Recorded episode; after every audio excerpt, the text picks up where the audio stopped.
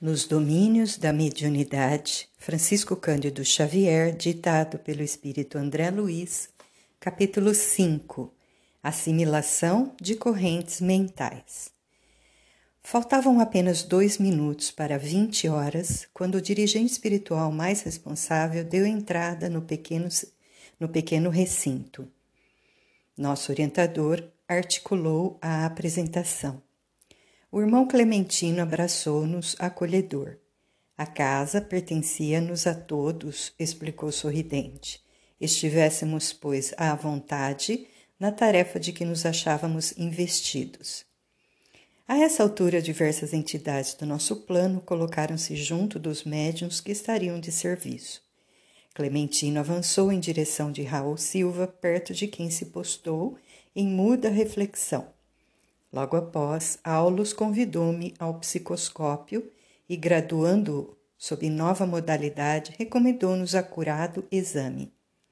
Foquei os companheiros encarnados em concentração mental, identificando-os sob aspecto diferente.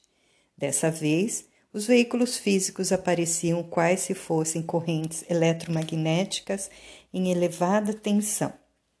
O sistema nervoso, os núcleos glandulares e os plexos emitiam luminescência particular, e justapondo-se ao cérebro, a mente surgia como esfera de luz característica, oferecendo em cada companheiro determinado potencial de radiação. Assinalando-nos a curiosidade, o assistente explicou. Em qualquer estudo mediúnico, não podemos esquecer que a individualidade espiritual na carne mora na cidadela atômica do corpo, formado por recursos tomados de empréstimo ao ambiente do mundo. Sangue, encéfalo, nervos, ossos, pele e músculos representam materiais que se aglutinam entre si para a manifestação transitória da alma na Terra, constituindo-lhe vestimenta temporária segundo as condições em que a mente se acha. Nesse instante, o irmão Clementino pousou a destra na fronte do amigo que comandava a assembleia, mostrando-se-nos mais humanizado, quase obscuro. O benfeitor espiritual que ora nos dirige, acentuou o nosso instrutor, afigura-se-nos mais pesado porque amorteceu o elevado tom vibratório em que respira habitualmente, descendo à posição de Raul tanto quanto lhe é possível, para benefício do trabalho começante. Influencia agora a vida cerebral do condutor da casa, à maneira de um musicista, musicista emérito manobrando, respeitoso, um violino de alto valor, do qual conhece a firmeza e a harmonia. Notamos que a cabeça venerável de Clementino passou a emitir raios fulgurantes, ao mesmo tempo que o cérebro de Silva, sob os dedos do benfeitor, se nimbava de luminosidade intensa, embora diversa. O mentor desencarnado levantou a voz comovente, suplicando a bênção divina com expressões que nos eram familiares, expressões essas que Silva transmitiu igualmente em alta voz, imprimindo-lhes diminutas variações. Com a emotividade que nos invadia a todos, Brando silêncio se interpôs durante rápidos minutos. Fios de luz brilhante ligavam os componentes da mesa, dando-nos a perceber que a prece os reunia mais fortemente entre si. Terminada a oração, acerquei-me de Silva.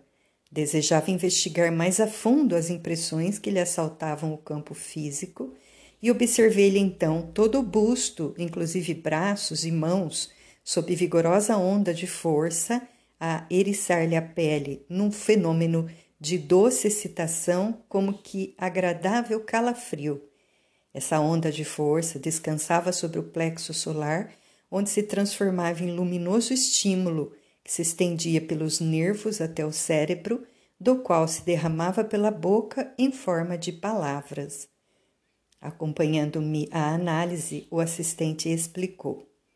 O jacto de forças mentais do irmão Clementino atuou sobre a organização psíquica de Silva como a corrente dirigida para a lâmpada elétrica, apoiando-se no plexo solar elevou-se ao sistema neurocerebrino como a energia elétrica da usina emissora, que atingindo a lâmpada se espalha no filamento incandescente, produzindo o fenômeno da luz. E o problema da voltagem? indaguei curioso. Não foi esquecido. Clementino graduou o pensamento e a expressão de acordo com a capacidade do nosso Raul e do ambiente que o cerca, ajustando-se-lhes as possibilidades, tanto quanto o técnico de eletricidade controla a projeção de energia segundo a rede dos elementos receptivos. E sorrindo, cada vaso recebe de conformidade com a estrutura que lhe é própria. Os confrontos de Aulos sugeriam belas indagações. A ligação elétrica gera luz na lâmpada. E ali? O contacto espiritual, de certo, segundo inferíamos, improvisava forças igualmente a se derramarem do cérebro e da boca de Silva na feição de palavras e raios luminosos. O instrutor percebeu-nos a muda inquirição e apressou-se em aclarar. A lâmpada, em, cuja, em cujo bojo se faz luz, arroja de si mesma os fotônios, que são elementos vivos da natureza, a vibrarem no espaço físico através dos movimentos que lhe são peculiares, e nossa alma, em cuja intimidade se processa a ideia irradiante, lança fora de si os princípios espirituais condensados na força ponderável e múltipla do pensamento, princípios esses com que influímos no espaço mental. Os mundos atuam uns sobre os outros pelas irradiações que despendem e as almas influenciam-se mutuamente por intermédio dos agentes mentais que produzem. A palavra serena e precisa do orientador compeliu-nos à meditação, embora rápida. Os claros apontamentos em torno da energia mental conduziam-me a preciosas reflexões. Então, o pensamento não escapava às realidades do mundo corpuscular, ponderei de mim para comigo. Assim como possuímos na Terra valiosas observações alusivas à química da matéria densa, relacionando-lhe às unidades atômicas, o campo da mente oferecia largas ensanchas ao estudo de suas combinações. Pensamentos de crueldade, revolta, tristeza, amor, compreensão, esperança ou alegria teriam natureza diferenciada, com característicos e pesos próprios, adensando a alma ou sutilizando-a, além de lhe definirem as qualidades magnéticas. A onda mental possuiria determinados coeficientes de força na concentração silenciosa, no verbo exteriorizado ou na palavra escrita. Compreendia desse modo, mais uma vez, e sem qualquer obscuridade, que somos naturalmente vítimas ou beneficiários de nossas próprias criações, segundo as correntes mentais que projetamos escravizando-nos a compromissos com a retaguarda de nossas experiências ou libertando-nos para a vanguarda do progresso, conforme nossas deliberações e atividades em harmonia ou em desarmonia com as leis eternas. O solilóquio, porém, não devia alongar-se. Nosso orientador, atento aos objetivos da nossa permanência na casa, chamou-me a novas observações. Repararam na comunhão entre Clementino e Silva no momento da prece? E ante a nossa expectação de aprendizes, continuou. Vimos aqui o fenômeno da perfeita assimilação de correntes mentais que preside habitualmente a quase todos os fatos mediúnicos. Para clareza de raciocínio, comparemos a organização de Silva, nosso companheiro encarnado, a um aparelho receptor quais os que conhecemos na Terra nos domínios da radiofonia. A emissão mental de Clementino condensa-lhe o pensamento e a vontade, envolve Raul Silva em profusão de raios que lhe alcançam o campo interior, primeiramente pelos poros, que são miríades de antenas sob as quais essa emissão adquire o aspecto de impressões fracas e indecisas.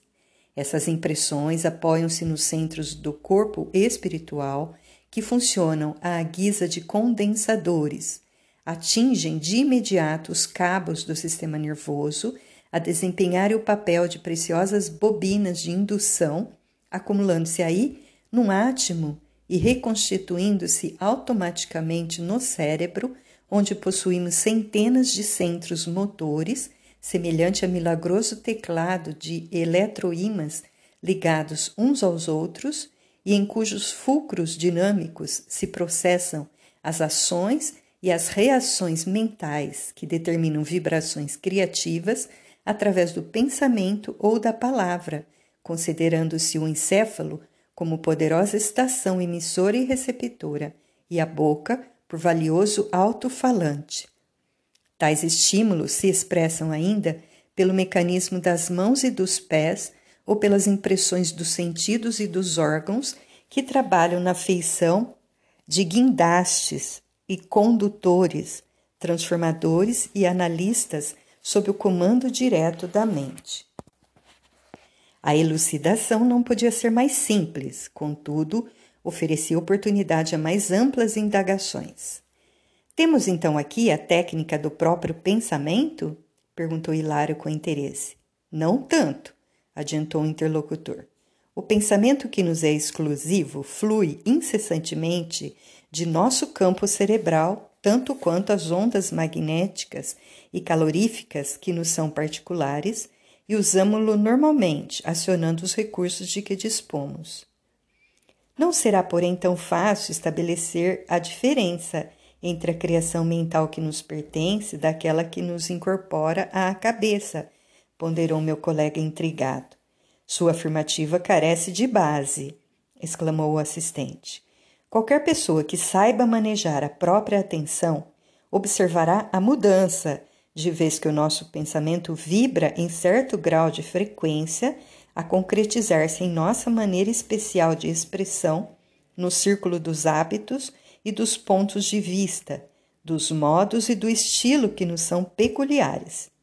E bem-humorado comentou: Em assuntos dessa ordem é imprescindível muito cuidado no julgar, porque enquanto afinamos o critério pela craveira terrena, possuímos uma vida mental quase sempre parasitária, de vez que ocultamos a onda de pensamento que nos é própria para refletir e agir com os preconceitos consagrados ou com a pragmática dos costumes pré-estabelecidos, que são cristalizações mentais no tempo, ou com as modas do dia e as opiniões dos afeiçoados, que constituem fácil acomodação com o menor esforço.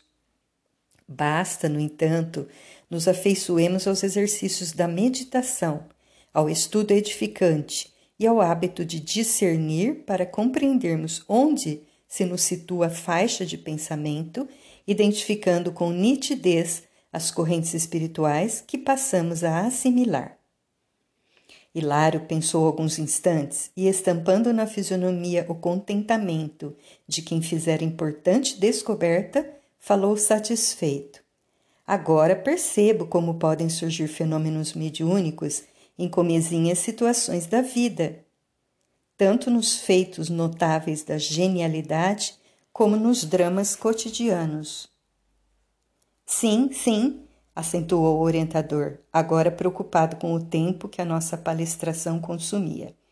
A mediunidade é um dom inerente a todos os seres, como a faculdade de respirar, e cada criatura assimila as forças superiores ou inferiores com as quais sintoniza. Por isso mesmo, o Divino Mestre recomendou-nos oração e vigilância para não cairmos nas sugestões do mal, porque a tentação é o fio de forças vivas a irradiar-se de nós, captando os elementos que lhes são semelhantes e tecendo assim ao redor de nossa alma espessa rede de impulsos, por vezes irresistíveis. E buscando o lugar que lhe competia nos trabalhos em andamento, ajuntou: Estudemos trabalhando. O tempo utilizado a serviço do próximo é bênção que entesouramos em nosso próprio favor para sempre.